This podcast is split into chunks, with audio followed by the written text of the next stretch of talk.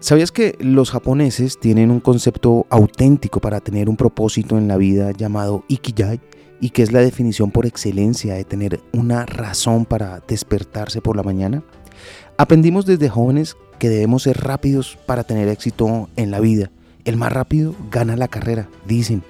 Sin embargo, la velocidad no siempre garantiza el éxito en un mundo en constante cambio. Asegura James Baraz en su libro Awakening Joy que cuando tenemos prisa, naturalmente, no tenemos tiempo para pensar. Como resultado, perdemos la noción de nuestro objetivo principal y terminamos operando como en piloto automático. Corremos hacia lo que la sociedad define como exitoso o nos alejamos de las cosas que nos asustan, cuando en realidad nuestras vidas simplemente pasan mientras tratamos de lograr algo que probablemente ni siquiera es lo que queremos y que es muy difícil mantener el mismo nivel. Así que su recomendación es que te regales pausas. Trata de parar y no hacer absolutamente nada por un rato. No pienses en metas, no intentes cumplir algún propósito, ni te preocupes por el tiempo que no estás usando para lograr algo. Solo vive. Lo aprendí en la vida.